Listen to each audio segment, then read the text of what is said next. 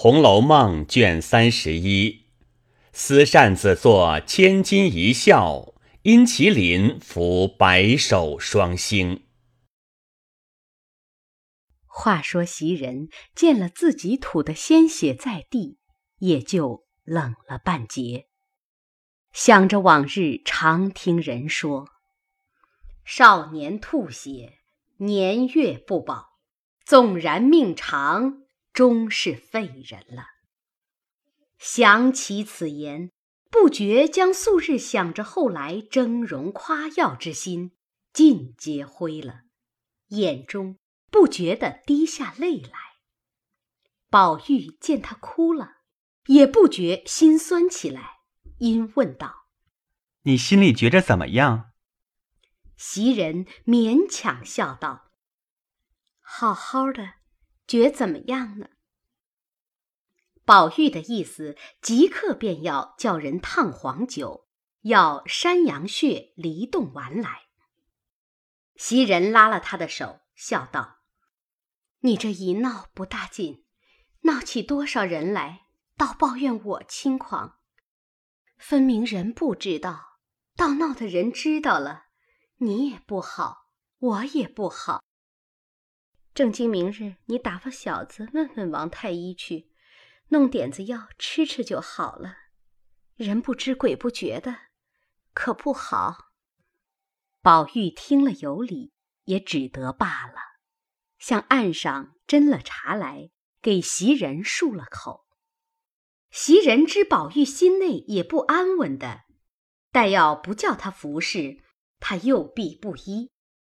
二则定要惊动别人，不如且由他去吧。因此倚在榻上，由宝玉去服侍。一交五更，宝玉也顾不得梳洗，忙穿衣出来，将王继人叫来，亲自却问。王继人问其缘故，不过是伤损，便说了个丸药的名字，怎么服，怎么敷。宝玉记了，回原来医方调治，不在话下。这日正是端阳佳节，仆爱簪门，虎符戏毕。午间，王夫人置了酒席，请薛家母女等赏舞。宝玉见宝钗淡淡的，也不和她说话，自知是昨日的缘故。王夫人见宝玉没精打采，也只当是昨日金钏儿之事，她没好意思的，越发不理他。林黛玉见宝玉懒懒的，只当是他因为得罪了宝钗的缘故，心中不自在，形容也就懒懒的。凤姐昨日晚间，王夫人就告诉了她宝玉金钏儿的事。知道王夫人不自在，自己如何敢说笑？也就随着王夫人气色行事，更觉淡淡的。迎春姐妹见众人无意思，也都无意思了，因此大家坐了一坐，就散了。林黛玉天性喜散不喜聚，她想的也有个道理，她说。人有聚就有散，聚时欢喜，到散时岂不清冷？既清冷，则生感伤，所以不如倒是不聚的好。比如那花开时令人爱慕，谢时便增惆怅，所以倒是不开的好。故此。人以为欢喜时，他反以为悲。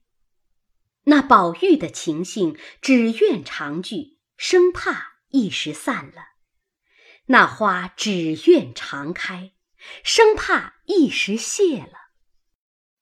直到颜散花谢，虽有万种悲伤，也就无可如何了。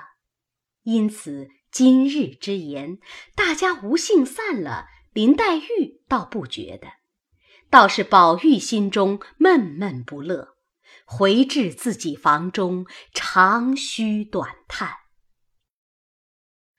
偏生晴雯上来换衣服，不妨又把扇子失了手，掉在地上，将骨子跌折。宝玉阴叹道：“蠢材，蠢材！将来怎么样？明日你自己当家立业，难道也是这么顾前不顾后的？”晴雯冷笑道：“哼，二爷近来气大得很，行动就给脸子瞧。”前日连袭人都打了，今日又来寻我们的不是，要踢要打，凭爷去。就是跌了扇子，也是平常的事。先时连那么样的玻璃缸、玛瑙碗，不知弄坏了多少，也没见个大气儿。这会子一把扇子就这么着了，何苦来？嫌我们就打发了我们。再挑好的使，好离好散的，倒不好。宝玉听了这些话，气得浑身乱颤，因此说道：“你不用忙，将来有散的日子。”袭人在那边早已听见，忙赶过来向宝玉道：“好好的，又怎么了？可是我说的，一时我不到，就有事故。”晴雯听了，冷笑道：“哼，姐姐既会说，就该早来，也省了爷生气。自古以来，就只是你一个人服侍爷的，我们原没服侍过。因为你服侍的好，昨日才挨窝心脚；我们不会服侍的，明日还不知是个什么罪呢。”袭人听了这话，又是恼又是愧。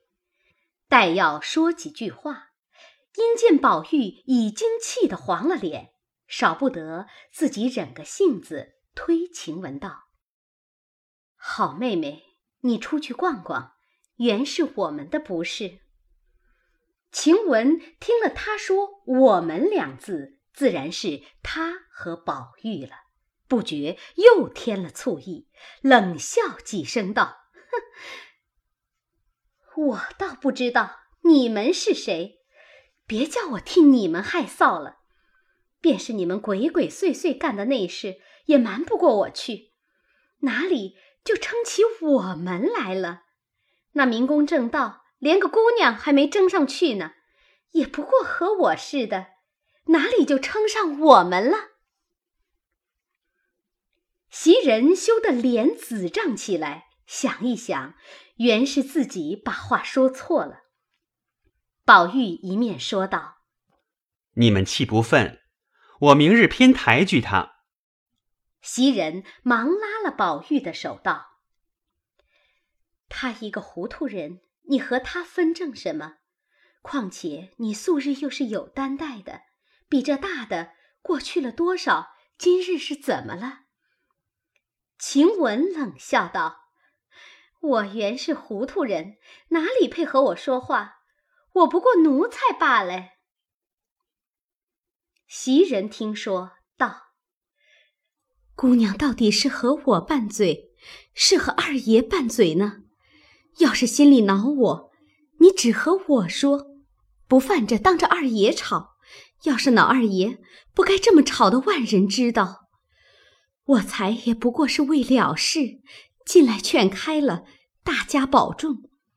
姑娘倒寻上我的晦气，又不像是恼我，又不像是恼二爷，夹枪带棒，终究是个什么主意？我就不说，让你说去。说着便往外走。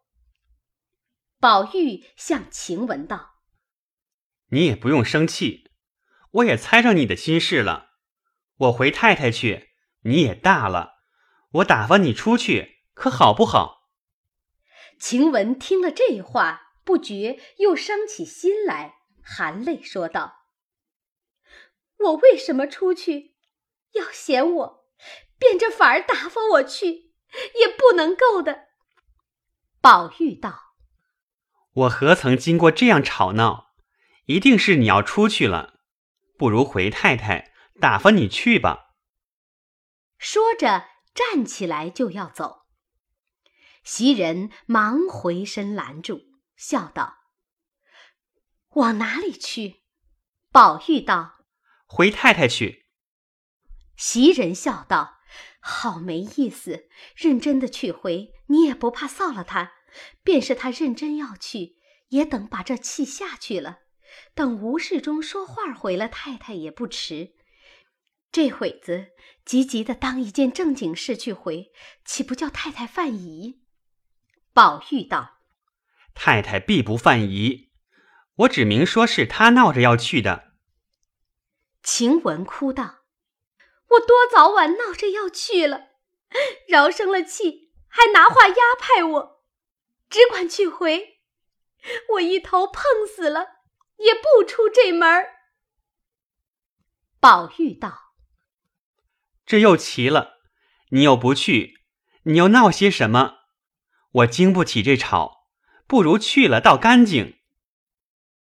说着，一定要去回。袭人见拦不住，只得跪下了。碧痕、秋纹、麝月等众丫鬟见吵闹的厉害，都鸦雀无闻的在外头听消息。这会子听见袭人跪下央求，便一齐进来，都跪下了。宝玉忙把袭人拉起来，叹了一声。在床上坐下，叫众人起去，向袭人道：“叫我怎么样才好？这个心使碎了，也没人知道。”说着，不觉滴下泪来。袭人见宝玉流下泪来，自己也就哭了。晴雯在旁哭着，方玉说话，只见黛玉进来。便出去了。林黛玉笑道：“大节下怎么好好的哭起来？难道是为蒸粽子吃，蒸恼了不成？”宝玉和袭人嗤的一笑。林黛玉道：“二哥哥不告诉我，我不问你也就知道了。”一面说，一面拍着袭人的肩。笑道：“好嫂子，你告诉我，必定是你们两个拌了嘴。告诉妹妹，替你们合劝合劝。”袭人推他道：“姑娘，你闹什么？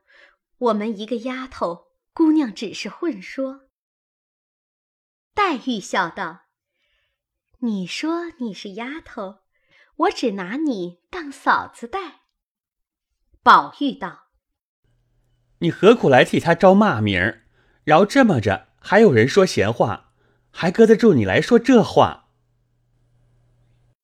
袭人笑道：“林姑娘，你不知道我的心事，除非一口气不来，死了，倒也罢了。”林黛玉笑道。你死了，别人不知怎么样，我先就哭死了。宝玉笑道：“你死了，我做和尚去。”袭人道：“你老实些吧，何苦还说这些话？”林黛玉将两个指头一伸，抿嘴笑道：“做了两个和尚了。”我从今以后都记着你做和尚的遭数。宝玉听了，知道是他点前日的话，自己一笑也就罢了。一时黛玉去了，就有人来说：“薛大爷请。”宝玉只得去了。原来是吃酒，不能推辞，只得尽席而散。晚间回来，已带了几分酒，踉跄来至自己院内，只见院中早把乘凉的枕榻设下，榻上有个人睡着。宝玉只当是袭人，一面在榻沿上坐下，一面推他，问道：“疼得好些了？”只见那人翻身起来，说：“何苦来，又招我？”宝玉一看，原来不是袭人，却是晴雯。宝玉将她一拉，拉在身旁坐下，笑道：“你的性子越发娇惯了。早起就是跌了扇子，我不过说了那么两句，你就说上那些话。你说我也罢了，袭人好一劝，你又关了上他，你自己想想，该不该？”晴雯道：“怪热的。”拉拉扯扯做什么？叫人来看见像什么？我这身子也不配坐在这里。宝玉笑道：“你既知道不配，为什么睡着呢？”晴雯没得说，吃的又笑了，说道：“ 你不来使的，你来了就不配了。起来，让我洗澡去。袭人、麝月都洗了澡，我叫了他们来。”宝玉笑道：“我才又吃了好些酒，还得洗一洗。你既没有洗，拿了水来，咱们两个洗。”晴雯摇手笑道：“爸爸，我不敢惹爷。还记得碧痕打发你洗澡，足有两三个时辰，也不知道做什么呢。我们也不好进去的。后来洗完了，进去瞧瞧。”地下的水淹着床腿，连席子上都汪着水，也不知是怎么洗了。笑了几天，我也没工夫收拾水，你也不用同我洗去。今日也凉快，那会子洗了，这会子可以不用。我倒舀一盆水来，你洗洗脸，通通头。才鸳鸯送了好些果子来。都拔在水晶缸里呢，叫他们打发你吃。宝玉笑道：“既这么着，你也不许洗去，只洗洗手，拿果子来吃吧。”晴雯笑道：“哼，我慌张的连扇子都跌折了，哪里还配打发吃果子？倘或再打破盘子，还更了不得呢。”宝玉笑道：“你爱打就打，这些东西原不过是借人所用。你爱这样，我爱那样，各自性情不同。比如那扇子原是扇的，你要撕着玩儿也可以使得，只是不可生气时拿它出气。就如杯盘原是盛东西的，你喜欢听那一声响，就故意砸了，也可以使得。”只别在生气时拿它出气，这就是爱物了。晴雯听了，笑道：“既这么说，你就拿了扇子来，我撕。我最喜欢听撕的。”宝玉听了，便笑着递与他。晴雯果然接过来，嗤的一声撕了两半，接着又听嗤嗤几声。宝玉在旁笑着说。撕得好，再撕响些。正说着，只见麝月走过来，笑道：“少做些孽吧。”宝玉赶上来，一把将他手里的扇子也夺了，递与晴雯。晴雯接了，也撕作几瓣子，二人都大笑。麝月道：“这是怎么说？拿我的东西开心儿？”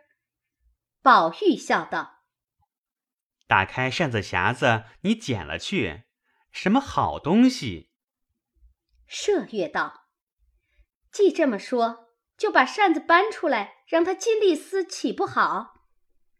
宝玉笑道：“你就搬去。”麝月道：“我可不造这样孽，他没撕折了手，叫他自己搬去。”晴雯笑着，便倚在床上。说道：“ 我也乏了，明日再撕吧。”宝玉笑道：“古人云，千金难买一笑，几把扇子能值几何？”一面说着，一面叫袭人。袭人才换了衣服走出来，小丫头佳慧过来拾去破扇，大家乘凉，不消细说。